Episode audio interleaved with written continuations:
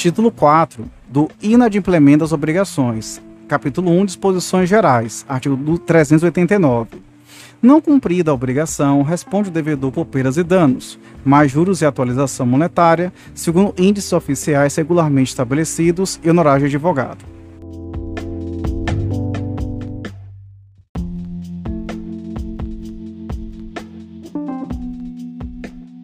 Artigo 390. Nas obrigações negativas, o devedor é havido por inadimplente desde o dia em que executou o ato de que devia se abster.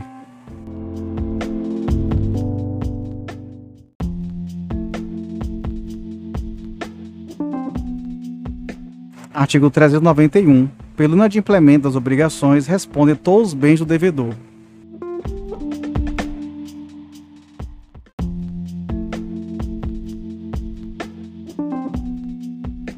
Artigo 392. Nos contratos benéficos, responde por simples culpa o contratante, a quem o contrato aproveite, e por dolo, aquele a quem não favoreça. Nos contratos onerosos, responde cada um das partes por culpa, salvo as exceções previstas em lei.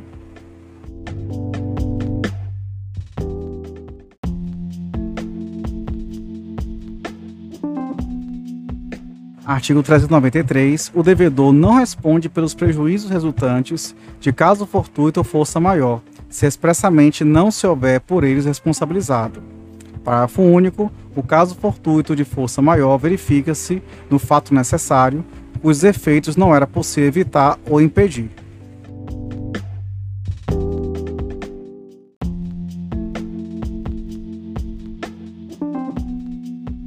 Capítulo 2 da mora. Artigo 394.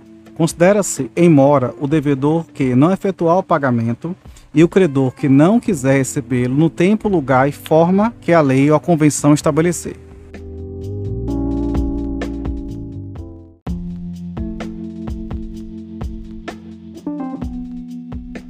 Artigo 395. Responde o devedor pelo prejuízo que a sua mora der causa mais juros, atualização dos valores monetários, segundo índices oficiais regularmente estabelecidos e honorários de advogado. Parágrafo único. Se a prestação devida à mora se tornar inútil ao credor, este poderá enjeitá-la e exigir a satisfação das perdas e danos.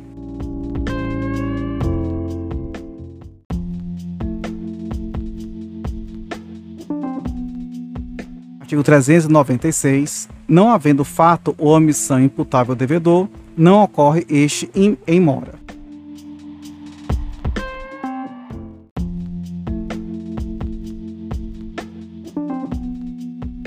Artigo 397. O inadimplemento da obrigação positiva e líquida, no seu termo, constitui de pleno direito em mora o devedor.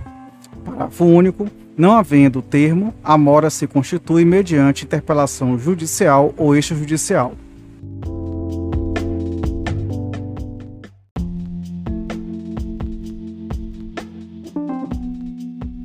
Artigo 398. Nas obrigações provenientes de ato ilícito, considera-se o devedor em mora desde que o praticou.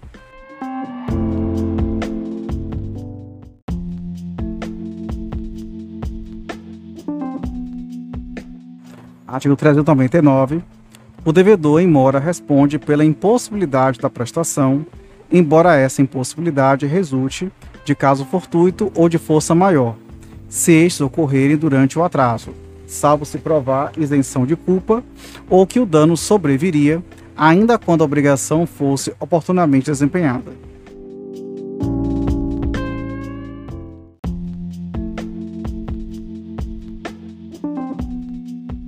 Artigo 400. A mora do credor subtrai o devedor isento de dolo à responsabilidade pela conservação da coisa, obriga o credor a ressarcir as despesas empregadas em conservá-la e sujeita-o a recebê-la pela estimação mais favorável ao devedor, se o valor oscilar entre o dia estabelecido para o pagamento e o da sua efetivação.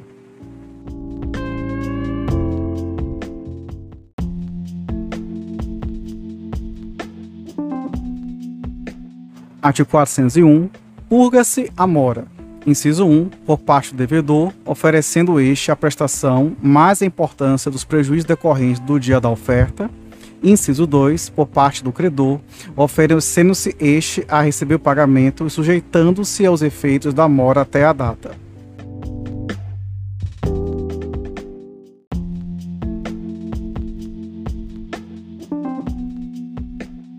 Capítulo 3 das perdas e danos, artigo 402. Salvo as exceções expressamente previstas em lei, as perdas e danos devidas ao credor abrangem, além do que ele efetivamente perdeu, o que razoavelmente deixou de lucrar.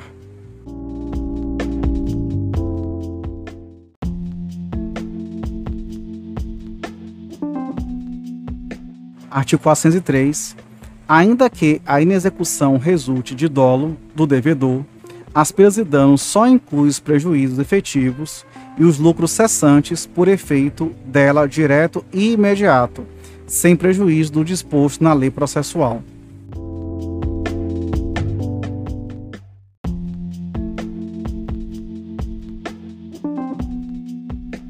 Artigo 404 as perdas e danos nas obrigações de pagamento em dinheiro serão pagas com atualização monetária segundo os índices oficiais regularmente estabelecidos, abrangendo juros, custas e honorários do advogado, sem prejuízo da, da pena convencional.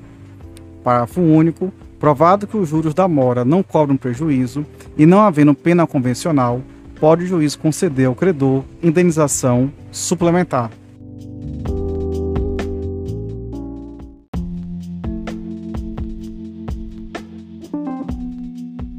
405, contam-se os juros de mora desde a citação inicial.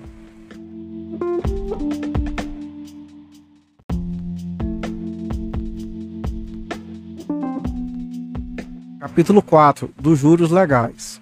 Quando os juros moratórios não forem convencionados ou forem sem taxa estipulada, ou quando provierem de determinação da lei, serão fixados segundo a taxa que estiver em vigor para a mora do pagamento de impostos devido à Fazenda Nacional. Dispositivo é, questionado pelas ADINs 5867, ADC 58, ADC 59 e ADPF 131.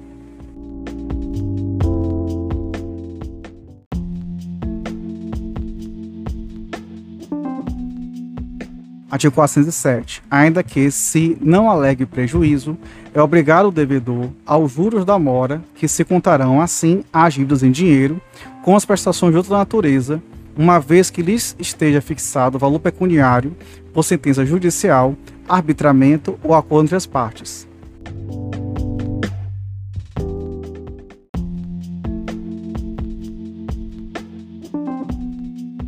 Capítulo 5 da cláusula penal artigo 408, incorre de pleno direito o, o devedor na cláusula penal, desde que, culposamente, deixe de cumprir a obrigação ou se constitui mora.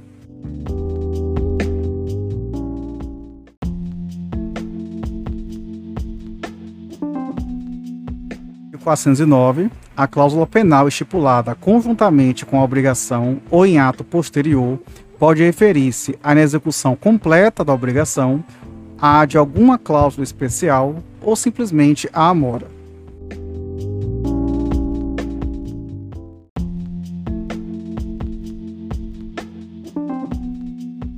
Artigo 410. Quando se estipular a cláusula penal para o caso de total inadimplemento da obrigação, esta converter-se-á em alternativa a benefício do credor.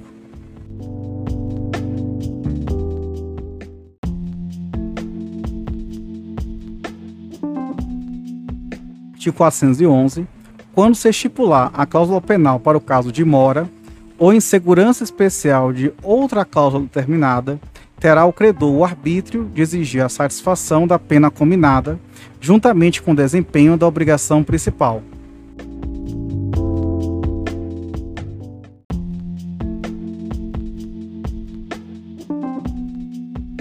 Artigo 412 o valor da combinação imposta na cláusula penal não pode exceder o da obrigação principal.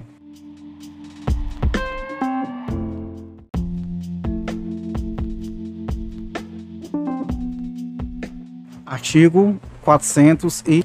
13. A penalidade deve ser reduzida equitativamente pelo juiz se a obrigação principal tiver sido cumprida em parte ou se o montante da penalidade for manifestamente excessivo, tendo-se em vista a natureza e a finalidade do negócio.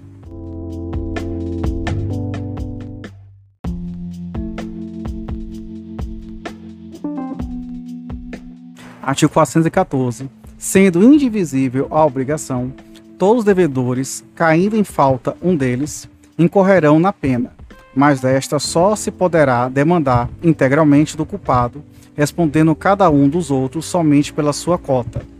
Parágrafo único. Aos não culpados fica reservada a ação regressiva contra aquele que deu causa à aplicação da pena.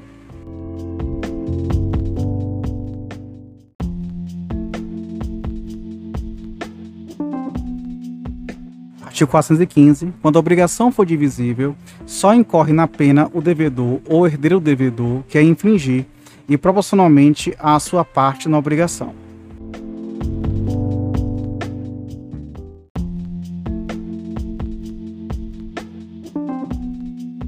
Artigo 416. Para exigir a pena convencional, não é necessário que o credor alegue prejuízo. Parágrafo único. Ainda que o prejuízo exceda ao previsto na cláusula penal, não pode o credor exigir indenização suplementar se assim não foi convencionado. Se o tiver sido, a pena vale como mínimo de indenização, competindo ao credor provar o prejuízo excedente.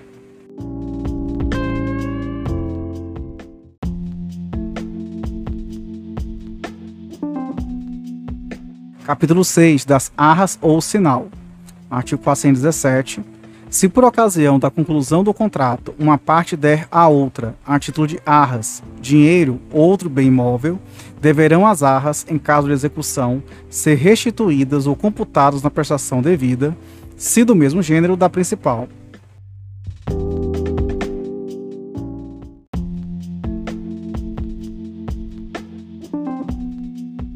Artigo 418. Se a parte que deu as arras não executar o contrato, poderá a outra tê-lo por desfeito, retendo-as. Se a inexecução for de quem recebeu as arras, poderá quem as deu haver o contrato por desfeito e exigir sua devolução mais equivalente com autorização monetária, segundo os rins oficiais regularmente estabelecidos, juros e honorários de advogado.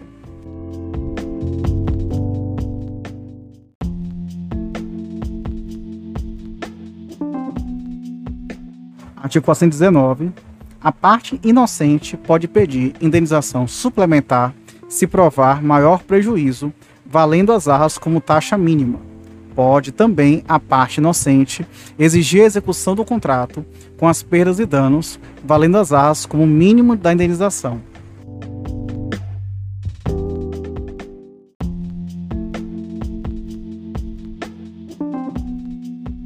Artigo 420 se no contrato foi estipulado o direito de arrependimento para qualquer das partes, as arras ou sinal terão função unicamente indenizatória. Neste caso, quem as, quem as deu, perdê-las-á em benefício da outra parte, e quem as recebeu, devolvê-las-á mais equivalente. Em ambos os casos, não haverá direito à indenização suplementar.